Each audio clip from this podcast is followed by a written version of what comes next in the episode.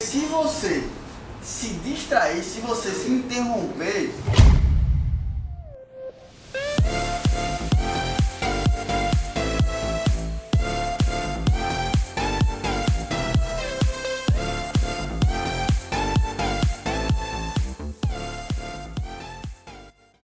você vai perder tempo para recomeçar aquilo com a atenção plena que você estava.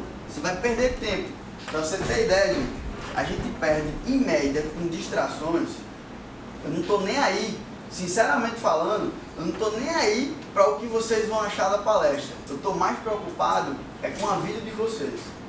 E vocês perdem um terço do dia de vocês com distrações. Pasme. Um terço, cientificamente falando. Por quê?